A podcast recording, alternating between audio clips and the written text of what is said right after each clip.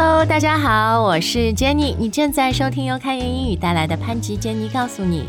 Hey guys, this is Adam. 今天呢，我们要请大家喝咖啡，跟大家一起喝咖啡。 Yes, that's right, but actually for me, it's getting a little bit late, so I might just have some decaf coffee. 嗯，是，其实讲到这个咖啡呢，越来越多的人生活里面好像每天就得喝一杯哈。 Yes, absolutely. Now, we of course have done many lessons on coffee before, many shows on coffee before, but it's been a while since we've done a new one. 是的，I need my coffee. I drink like two cups of coffee every day at least. 而且我是早上一起来，我自己家有个胶囊机嘛，so I make myself a cappuccino. And then you know I live in Singapore now，很热，所以呢 midday 我就出去星巴克，我就买一杯什么 cold brew 之类的。 Wow, Jenny, you really know how to live. It's a ritual，已经变成一个像仪式。然后，哎，你知道瑞幸咖啡 Luckin， 它最近在新加坡也开了耶。Oh, wow. 哎，所以我要重新下载一个 app，看里面是不是还有钱。Anyways，今天节目内容非常多啊，我们还是赶快开始。Um, so a good place to start, I think, is 点咖啡，因为我们常常收到这个问题。Right. So I'm sure that many of you guys know the phrase order coffee. One question we get a lot is why do native speakers say order a coffee? Isn't coffee a liquid? Isn't liquid uncountable? 嗯，对，首先 native speakers 确实会说 order a coffee 啊，那为什么这样讲呢？什么意思呢？ Well, try not to think too hard here, guys. We're talking about a cup. So we could talk about any kind of drink. Get me a beer, a water. I just mean one glass or one bottle. 对，其实我们这里是省略了那个 a cup or a bottle，对吧？ Exactly, exactly. 嗯，对。那你如果点一杯拿铁，order me a latte。那如果你们好多朋友要点什么五杯拿铁，five lattes，你这里省略了是 five cups of latte。 Whoa, that is a lot of lattes. Well, I have a lot of friends. What can I say? 诶，其实讲到这个朋友，因为也很经常，比如同事啊什么下楼买咖啡，你要说你要拜托人家帮你带一个。 Yes. So if a generous friend like Jenny said, Hey, I'm going to Luckin or Hey, I'm going to Starbucks, I might say something like, Can you order me or Can you get me a coffee? 嗯，对对对，你能帮我买一杯带一杯吗？这个时候呢，当然就比较 vague，比较模糊，Who's paying？但大方一点无所谓啦。I have points，我有很多星巴克积分。 Right, but the Luckin ones still undetermined. OK，I、would be happy to get you a coffee。而且呢，这个请 Adam 喝咖啡还蛮省钱的，因为他每一次都只要那个最最基本的、最便宜的。 What can I say? I'm not very fancy. 对，我们等一下来看看不同的这个不同种类的咖啡哈。那现在我关于 order 最后还想讲的一个就是，现在很多就事先在手机上点好，你下去拿 pick up 就可以了，是吧？ Yes, exactly. And when you go into the store, there will be a sign that says mobile order pickup. 嗯，对，而且你都可以说什么哦、i m just gonna do a mobile order，or I'm just gonna mobile order right now and pick up later。 Exactly, exactly. 好，那讲到点咖啡，我们现在就来看看具体的不同的咖啡类型。 Okay, different kinds of coffee. 对我们这里讲的不是什么 Arabica、Colombia 那种哈，我们说的是什么呃拿铁啊，还是卡布呀这种层面的。 Right. So if you do go to a local Starbucks or a local Luckin, this is what you will find there. 对，然后这些咖啡呢，它其实基本上就是关键是要是意式浓缩咖啡，是吧？作为 base，作为基底。Right, espresso based. Espresso 哈，E S P R E S S O。那也有一些人他就光喝 espresso。就是一个 shot，因为 espresso 是很浓缩的，就是很小一杯。 Right, right, exactly. 其实我还记得我前几年到欧洲旅游，That's basically what 嗯，就就是 real Europeans drink，就是好像我他们就觉得哎，你们这种游客或者很被星巴克同化的人，天天要点啥拿铁呀什么的。But for us real coffee drinkers, it's espresso. Mm, right, right. Tiny little cups.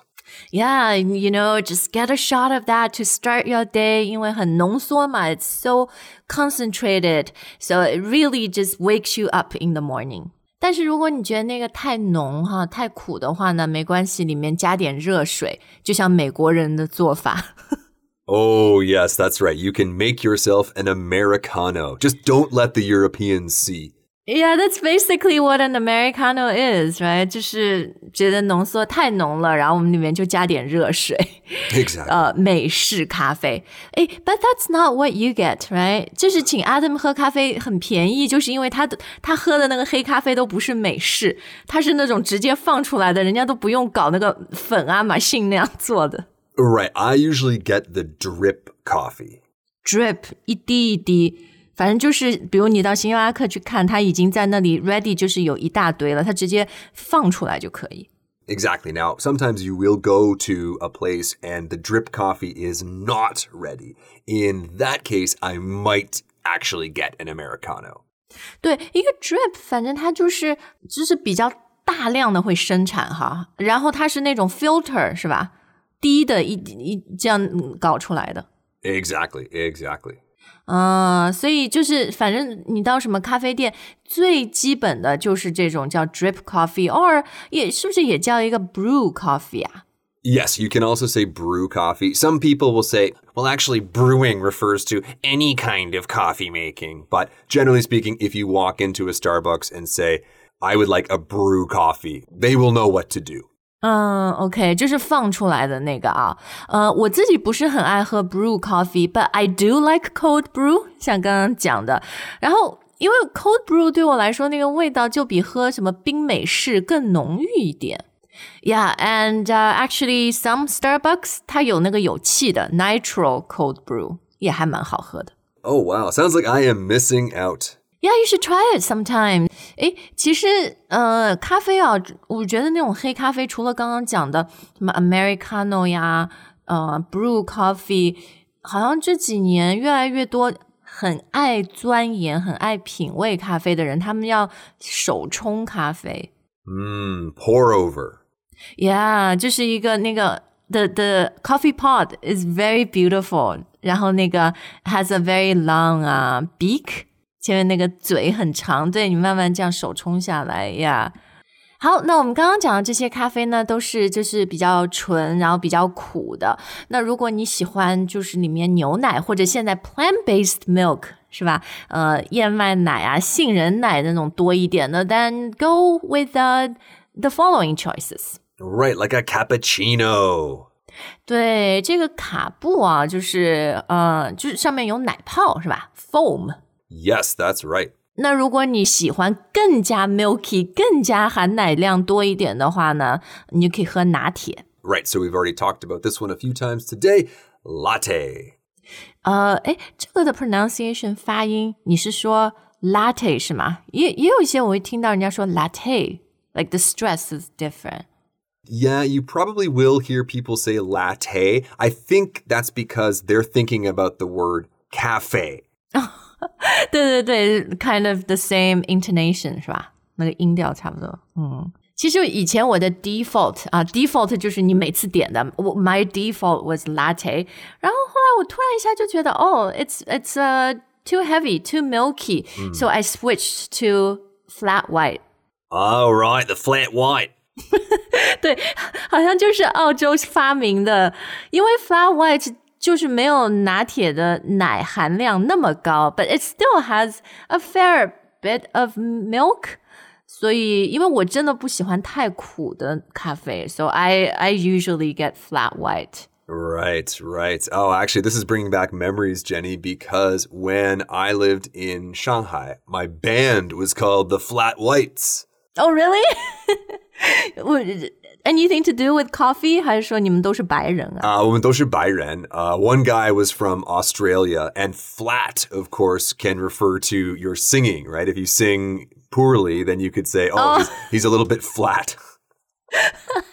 The flat whites 。你们当时没有 band member 说 no no no we should name our band Mocha sounds more cool yeah Mocha 就是 basically has chocolate sauce in it chocolate syrup Right, right, right. 好，那其实点这些咖啡，特别是 espresso base 的咖啡呢，呃，还有一个重要的词就是 shot。 Right. Shot, shot, shot, shot, shot, shot. 这个 shot s h o t 就是 refers to that small cup of espresso。然后基本上你如果 shot 越多就越苦越浓。 Yes, exactly. So you will always hear this in a coffee shop, in a cafe. Can I get a blah, blah, blah with an extra shot? 对，比如我前面说，哎呦，如果你觉得那个拿铁太奶了，对吧？所以你可能就说，哦，Can I get an extra shot just to add some coffee strength？ Yes, like maybe you've got a lot of meetings that morning. You really need to be awake. 对对对，Yeah，double shot。 A double shot. That's right. 哎，其实前两天我在星巴克，在我前面点咖啡的一个人，他点了一个拿铁，and then she said, uh, yeah, a latte with no foam。因为他好像就不喜欢那种奶泡的感觉，所以人家就那个牛奶就不给他打泡。 Okay. Yeah，所以 foam 哈，我们讲到这个奶泡，it's not bubbles. We use the word foam. Yes, we do. Now we can also use the word foamy, an adjective. 嗯，Yeah，it's too foamy, right？太多奶泡了。 Right. So can I get a little less foam, please? Yeah，所以其实你如果那个看星巴克的英语的那个呃 app，它里面各种各样，you can customize，对吧？就是自己啊，I want extra foam，I want less foam，I want no foam。 呃，然后什么甜度，I want non-sweet, less sweet，嗯呃，然后就 sweet sweetness 你也可以，然后冰 no ice, less ice, extra ice。Wow, fancy. 嗯诶，其实讲到星巴克啊，我觉得我们现在对于咖啡的很多的教育啊，还有 exposure 这个，呃呃，我我们的一些呃经验都是来自于星巴克。比如说这个杯型，因为星巴克它不是说什么 small、medium 和 large。 Right. They have always used very unique names tall, grande, and venti. 嗯，对，它的这个 tall 其实也不小了，我感觉哈。然后呃，grande 就是星巴克的，I don't even know. I I think they go by in Chinese they go by 中杯、大杯和超大杯。 Yes, yes, that's right. 嗯，然后在另外的一个呃什么嗯其他的咖啡店，他们可能就会用我们知道的词 small、medium、large。Right. Or sometimes instead of medium, they will say regular. regular，对对对，好，哎，那还有一个星巴克的这个语言哈，我觉得就是它那个啊、像冰沙一样的咖啡。That Oh, name, yeah, right, right, right, right. Frappuccino. yeah，因为那个好像就是本来它叫 frappe, which sounds I sounds French to me, right? A frappe, and then S- Starbucks came up with this really cool name, a frappuccino. Pretty neat. 好，那我们今天节目的最后呢，要讲讲，如果你自己在家里做咖啡的话，呃，我觉得 Because I just suddenly remembered that my coffee maker is almost dead. And I'm worried that tomorrow morning when I wake up, I won't be able to make coffee. 哎，对，其实外国人的家里就是一个标配哈，it's a default appliance，你一定会有一个 coffee maker。 Yes, exactly, exactly. But mine is pretty close to death. 但我觉得咖啡机这几年就变化也非常多呀，比如 你家里的你是一个胶囊机，还是那种最老式的 Take a guess, Jenny. ？OK OK，stick、with the old 呃最 traditional 的是吧？就要买那个滤纸，要买 filter 的。 Well, fortunately, I don't actually need to buy filters for this. There is a filter, but it's built in. 啊、o k 对，像我家里的，我就是一个胶囊机， Oh, do you live in a hotel, Jenny? 每个人家里都有 pod machine 啊，就现在不是很便宜吗？这个东西。 It's true, it's true. So, pods. Yes, we're talking about these little tiny, they kind of look like shots of espresso, really. 对对对，其实这个胶囊机哈，它刚出来的时候，就是 I remember the term they kept using was 就是胶囊 capsule。嗯，但是 capsule 就是很难很难念嘛，对不对？很难说，so then now is just pod coffee pods. right, pods.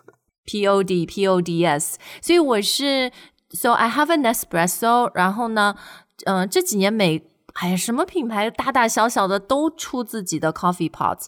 So actually, you have a lot of choices when it comes to different brands or different like tastes. Okay, Jenny, I think I should really take you with me when I shop for a new coffee maker next time. Mm, 嗯，就就 go with Nespresso。我因为有呃，以前在加拿大、新加坡都用，我觉得它还是挺好用的，而且呃，就就性价比还蛮高的啦。Okay, well, out with the old, in with the new, right? 对，可以尝试一下啦。好，那我们今天的节目就到这儿。不知道大家平时呃、uh,，What is your default coffee？你喜欢喝，比如像 Americano 啦、Espresso，或者就像 Adam 这样最简单的 Brew coffee，还是你 You're more of a milk coffee person? You like your lattes and cappuccinos? right? Or maybe you're actually a tea person and you're very glad that this program is finally over. 那我们下次来讲讲茶，好不好？ I think that's not a terrible idea. 好，那我们今天的节目就到这儿。Thank you for listening. We'll see you next time. All right, bye for now.